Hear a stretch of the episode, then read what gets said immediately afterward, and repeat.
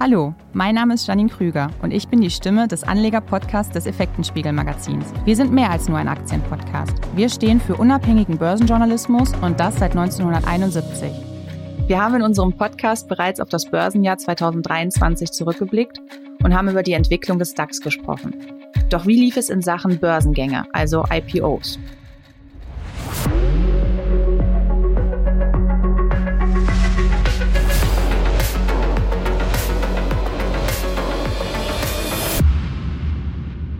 Wir hatten im vergangenen Jahr bereits einmal an dieser Stelle im Podcast über die IPO-Saison 2023 gesprochen. Und ich freue mich heute mit einer euch bereits bekannten Stimme unter anderem über geplante Börsengänge 2024 zu sprechen, nämlich Herrn Langenhorst von der GSC Research. Hallo Herr Langenhorst, schön, dass Sie wieder dabei sind. Ich grüße Sie, Frau Krüger. Die Freude ist ganz meinerseits.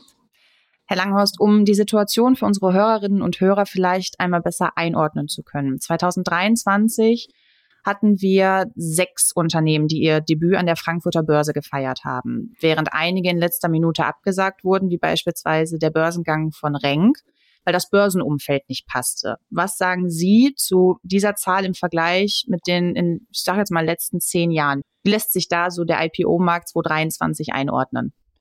Ja, also jetzt vielleicht vereinfacht gesagt, so der IPO-Jahrgang 23 an der deutschen Börse, der war doch sehr überschaubar.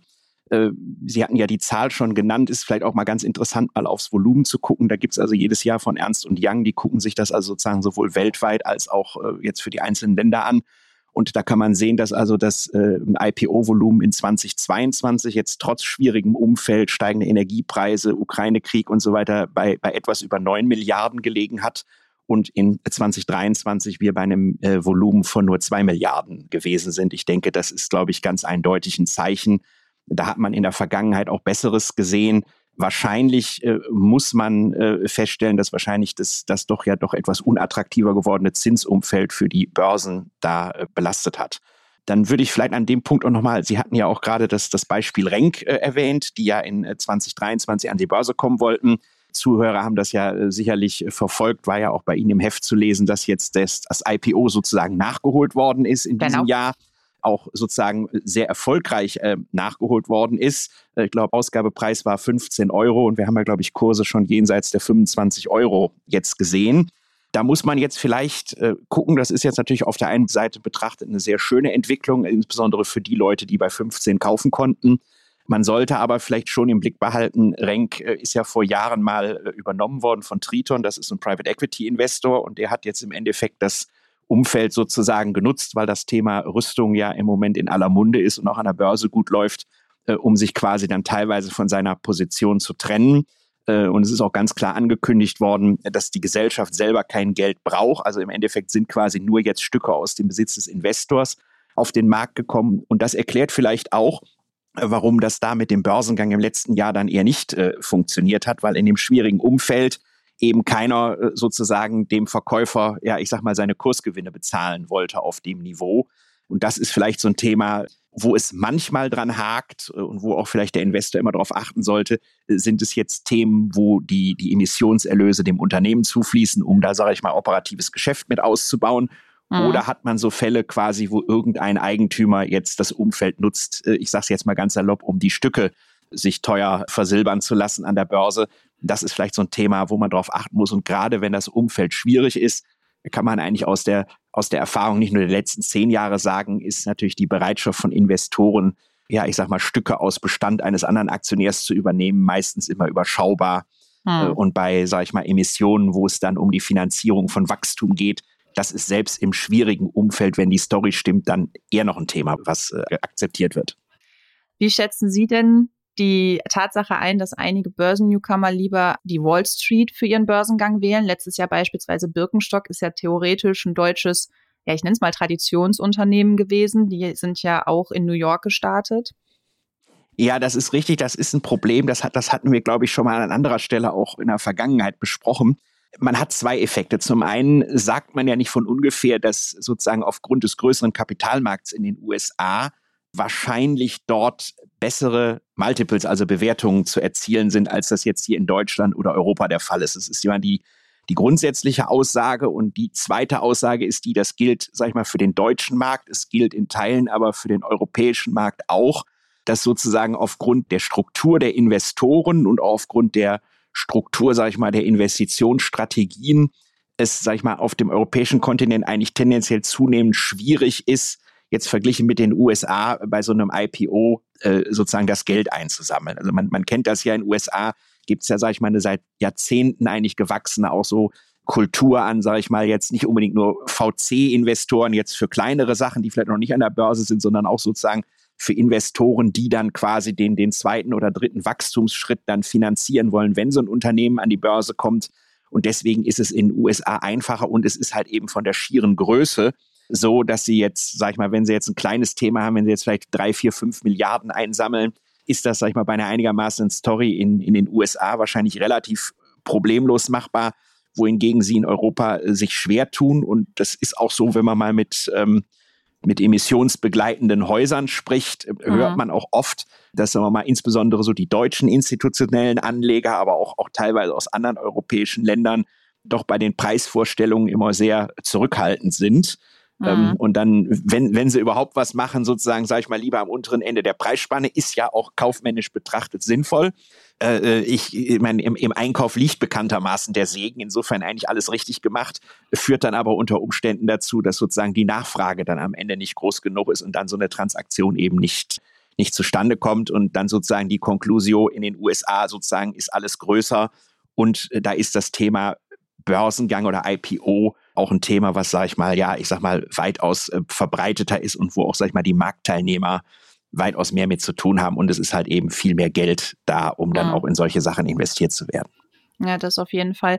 Jetzt hatte man letztes Jahr in den USA vor allem den Tech-Börsengang von ARM, also ARM, besonders auf dem Schirm und hatte so ein bisschen das Gefühl, dass dadurch der IPO-Markt so ein bisschen mehr in Fahrt kam. War dem so oder war das ein Trugschluss? Also ich sag mal so, es, es fühlte sich in der Tat so an, wie, sag ich mal, dass das irgendwie so der Brustlöser äh, gewesen ist, weil dann überhaupt was äh, gegangen ist. Also da ist dann auch was gegangen. Äh, gibt ja da so Statistiken, wenn man sich mal anguckt, äh, ich glaube, allein, allein in den USA hatten wir dann im Q3 33 IPOs, in China, glaube ich, irgendwie 105, 40 in Europa. Aber auch hier muss man sagen, auch wenn sozusagen das dann in den USA und auch in den anderen Regionen nach mehr aussah, komme ich jetzt wieder zurück, was ich eben schon mal eingangs zum deutschen Markt sagte, nämlich was Ernst und Young sich da angeguckt hat.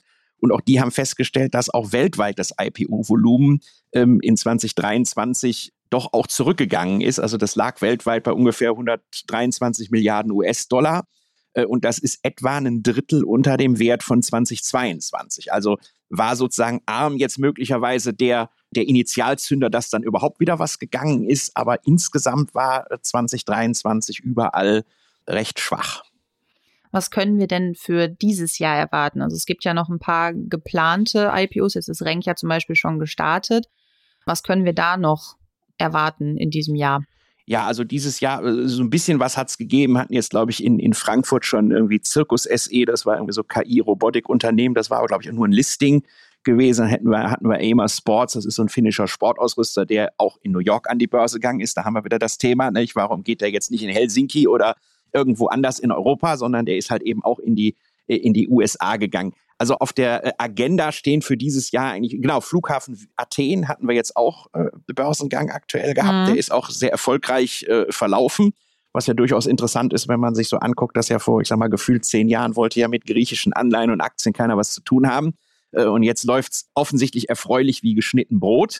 Ja, deutscher Markt äh, gibt so verschiedene Kandidaten, wer auf jeden Fall immer wieder genannt wird. Und da scheint es auch, zumindest wenn man so die Presse verfolgt, es jetzt auch heiß zu werden, ist äh, Douglas Parfümeriekette. Der ein oder andere ältere Börsianer wird sich noch erinnern. Hatten wir schon mal an der Börse bis 2013.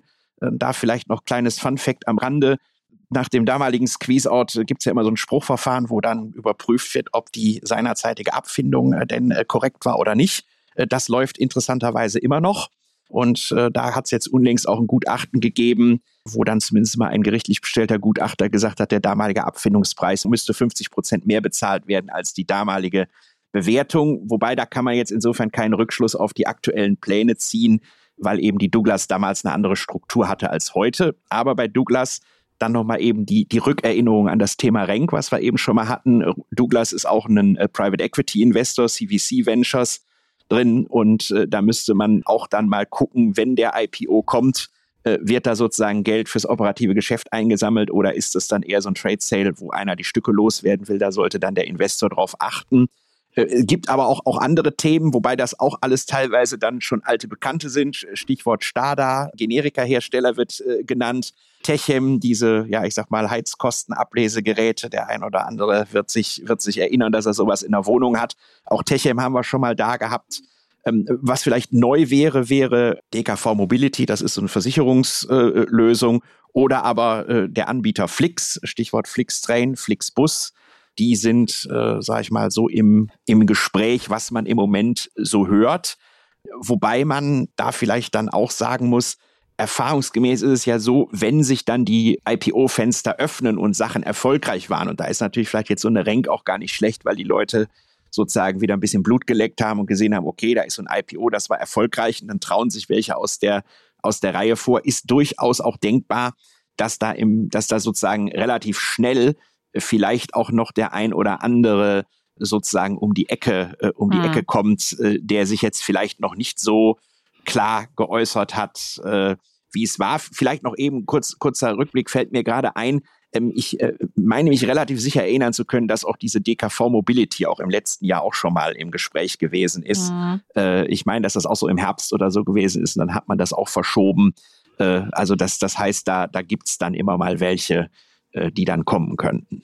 Ja, auf jeden Fall. Vielleicht noch für unsere Hörerin zur Info. Es kam jetzt zuletzt die Gerüchte auf, dass Douglas schon im März wieder an die Börse zurückkommen könnte. Richtig, das, das stimmt, ging durch die Presse. Äh, genau. Also ich haben denke mal, darüber berichtet. Genau, ich denke, Sie haben darüber berichtet. Genau, ich denke, äh, aufmerksames Verfolgen des Effektenspiegels äh, und der sonstigen Meldelage bei EQS kann man das dann gucken. Äh, wäre aber auch, um das noch abzuschließen, dann das Thema Douglas, wäre auch nicht ungewöhnlich, weil, sag ich mal, so tendenziell Februar, März ist eigentlich immer ein ganz gutes Zeitfenster, äh, wo sowas auch noch, auch noch läuft. Hm. Gibt es denn Punkte, die aus Ihrer Sicht dafür sprechen, dass es ein, ich nenne es jetzt mal, Wiederaufleben des IPO-Marktes insgesamt gibt dieses Jahr? Also es, es wird wahrscheinlich, oder das ist jetzt mal meine Überzeugung, es wird wahrscheinlich ganz wesentlich, ich sag mal, von der äh, Großwetterlage an der Börse äh, abhängen. Also da ist natürlich insbesondere das Thema Zinsentwicklung ein Thema. Jetzt scheint der Markt ja schon, wenn wir uns jetzt angucken, DAX bei über 17.000 zuletzt, scheint der Markt ja gewisse Zinssenkungsfantasien bereits einzupreisen. Mhm. Ähm, da wird man jetzt darauf achten müssen, ob das dann sozusagen so auch kommt oder ob da möglicherweise der Markt jetzt zu weit schon vorgelaufen ist. Wenn es in etwa so kommt, wie der Markt es erwartet und es so bleibt und man auch auf diesen, ich sag mal, ja, Bewertungsniveaus bleibt, wenngleich man da ja auch immer gucken muss, ist ja von Branche zu Branche unterschiedlich, könnte ich mir schon vorstellen, dass im Moment da durchaus in dem einen oder anderen Fall was geht. Man muss aber natürlich jetzt äh, ja beachten, das haben wir jetzt ja in den letzten, ich sag mal, vier Jahren eigentlich seit Beginn der Corona-Pandemie gelernt. Mhm. Es kann ja von jetzt auf gleich irgendein äh, überlagerndes Thema kommen, äh, sei es Geopolitik, sei es dieses, sei es jenes, äh, wo sozusagen unter Umständen die Partylaune auch ganz schnell wieder verloren geht. Also deswegen würde ich mal sagen, im Grundsatz, wenn die Zinsentwicklung so kommt, wie man sich, wie man es vermutet und das Umfeld einigermaßen stabil bleibt, ohne irgendwelche Katastrophenmeldungen, könnte ich mir schon vorstellen, dass was geht. Was der Investor vielleicht so ein bisschen im Blick behalten sollte bei so IPOs, ist aus meiner Beobachtung der letzten Jahre vielleicht auch die Größe des Unternehmens, mhm. ähm, um die es geht und auch das Segment weil wenn ich, sage ich mal, eine gewisse Market Cap äh, erreiche mit dem IPO, kann es ja durchaus sein, wir haben es ja jetzt so bei einer, bei einer ThyssenKrupp Nussera oder anderen gesehen, das sind ja dann schnell Werte,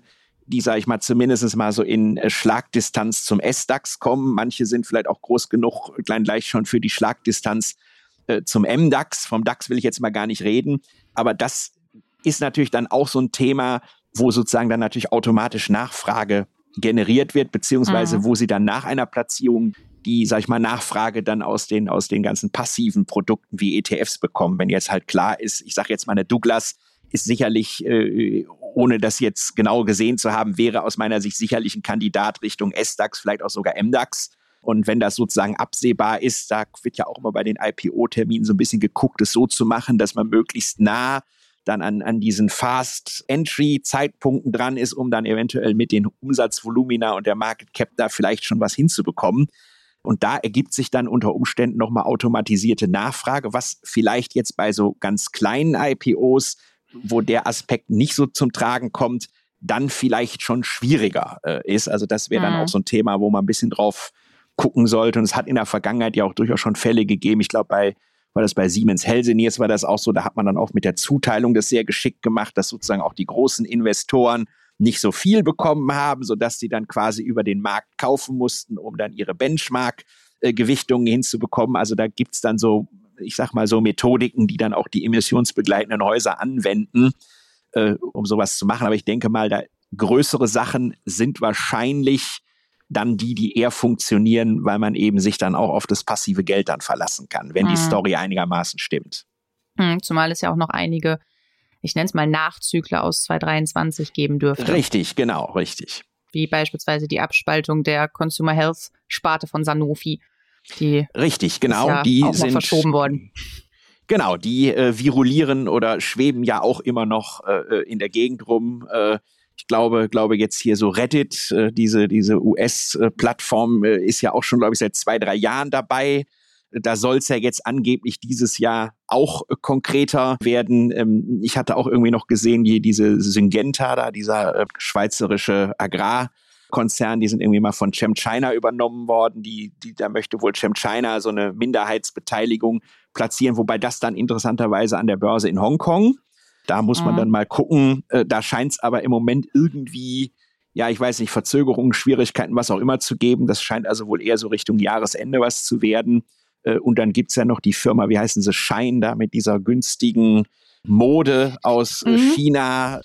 Ich möchte mich da jetzt mal inhaltlich, äh, kenne ich mich da jetzt auch nicht gut genug aus, aber da war auch die Rede davon, dass die wohl offensichtlich gerne äh, in den USA an die Börse gehen wollen und da offensichtlich irgendwelche Häuser bereits äh, mandatiert äh, haben. Aber auch da hat man wieder das Thema, ich meine, trotz äh, Schein ist ja jetzt ein, ein, ein chinesisches Unternehmen, ist jetzt ja dann schon äh, insofern bemerkenswert, dass, sag ich mal, trotz des, des schwierigen Verhältnisses USA-China dann doch ein IPO in den USA vollzogen wird, obwohl ja da die Börsenaufsicht in der Vergangenheit auch schon bei dem einen oder anderen chinesischen Unternehmen ziemlich, sage ich mal, restriktiv äh, agiert hat. Also auch da muss man, denke ich mal, gucken, wie sich das, äh, wie sich das entwickelt. Also wir können auf jeden Fall zusammenfassen für 2024. Es bleibt wie immer. Seit der Corona-Pandemie hat man das Gefühl auf jeden Fall hochspannend, was sich äh, entwickelt, wer letztendlich wirklich den Sprung aufs Börsenparkett schafft und durchführt und äh, wie der läuft. Und dann schauen wir mal, wie viele Unternehmen letztendlich wirklich wir an der Börse begrüßen dürfen.